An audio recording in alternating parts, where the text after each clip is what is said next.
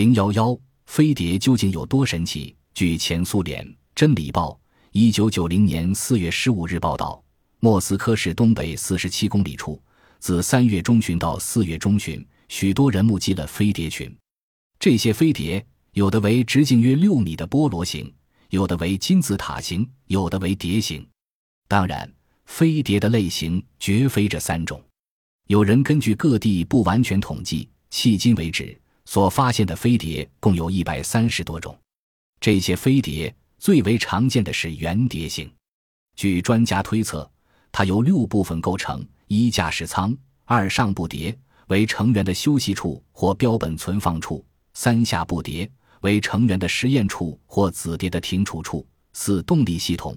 五中心通道供成员或子碟自由出入。六着陆架，这些圆形飞碟大小差别很大，大者可达数十公里，小者仅十二米。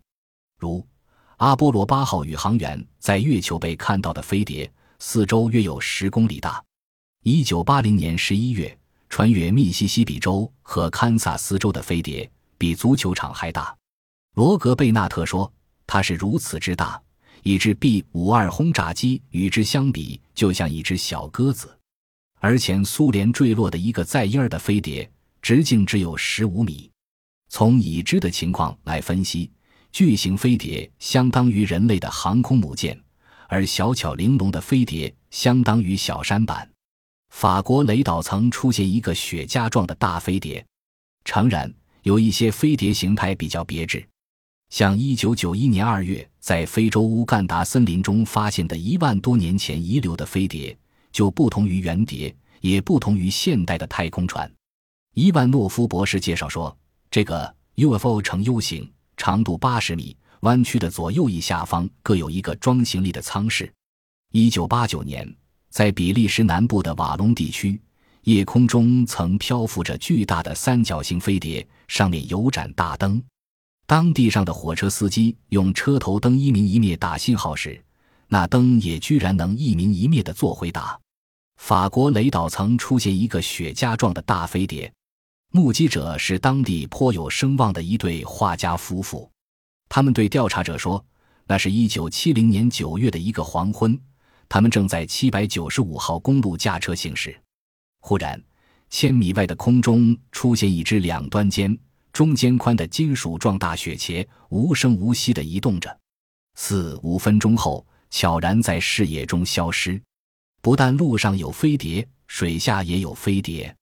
菲律宾的一位海员曾对记者叙说他们的可怕经过：一九六三年夏季的一天，我们的船行驶在苏雾海面，时近傍晚，落日余晖已经渐渐消失。船长注意着前方的航道，突然眉头紧皱。拿起望远镜张望，他看到离船五百米左右的海面有异常现象，海水十分明亮，且旋转着形成一个巨大的漩涡。船长命令偏离航线，急速绕过漩涡。当我们的船从旁驶过时，船员们吃惊地看到水下有一个红色的物体，像葵花盘似的圆形，四周有一圈锯齿瓣状物，它在离水面五十厘米的水下旋转着。忽然，它冲出水面，随即又钻进水里。船长命令大家坚守岗位，开足马力，以最大的速度离开那里。这种水下飞碟，常在海上生活的人们见过的不少。一九四八年，挪威著名探险家托尔海尔达尔在驾纸梭草船横渡大西洋时，就曾遇到过一件怪事：半夜，海中突然飞出一个大红球，映得半空通红。一九六五年，两位新西兰渔民在拉格特群岛附近看到几个飞碟先后从海中冒出来，上升到离海面三十五米的高度。一九六七年，三艘商船上的水手们在暹罗湾及其东南海线多次发现许多光带从水下穿过，像是一个发灵光的车轮在水下行驶。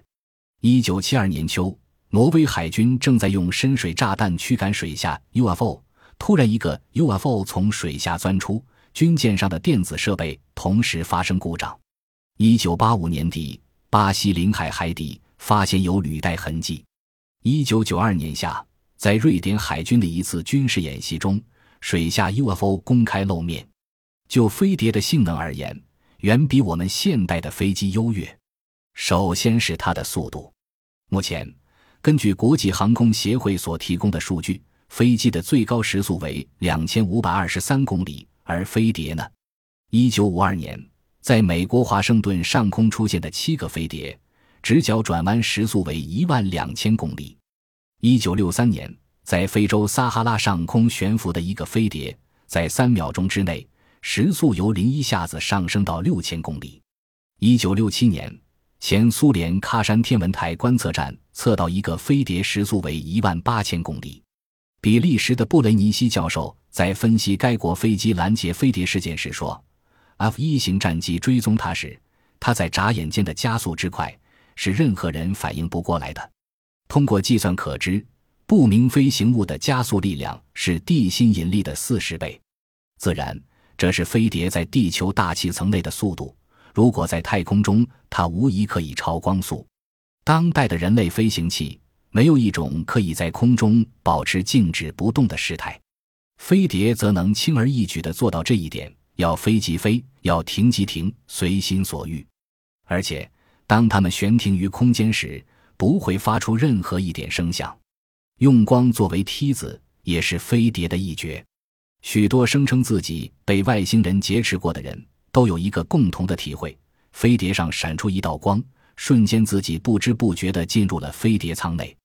例如，某晚，纽约的画报图案设计师罗兹玛丽·阿斯纳德看到自家公寓上空有一个直径约十米的飞碟，闪射彩光，非常漂亮。他好奇地爬到楼顶上，不料从飞碟中突然射出一道蓝光，把他包围。紧接着，他的身体向上漂移，像是失去知觉。当他醒来时，已置身于黑暗的圆形房间内。飞碟的外形有时还会魔术似的变化。一九五二年，在墨西哥湾上空出现一对对整齐的不明飞行物。不一会，又出现一个巨大的母船，在瞬息之间，小飞碟与母船合而为一，母船便以一万五千公里的时速蓦然消失。在世界各地的目击报告中，多次提到类似的两个或三个飞碟差时化而为一的现象。据此，飞碟专家瓦尔沃博士说，人们所看到的硬物体可能是在地球大气层辐射形成阶段所显现的光影。它与人类所想象的金属结构的宇宙船自然不一样。我们只需考虑一下不同太阳系之间的时间与空间的巨大差异，便不难明白。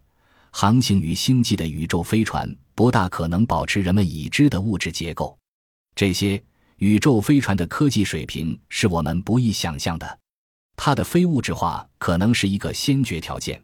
不明飞行物的外观及表现似乎合乎这一推断。一九九二年春，埃及爆出了一则激动人心的新闻：大金字塔底下藏有外星的一个飞碟。世界各地的报纸均做了一载。据报道。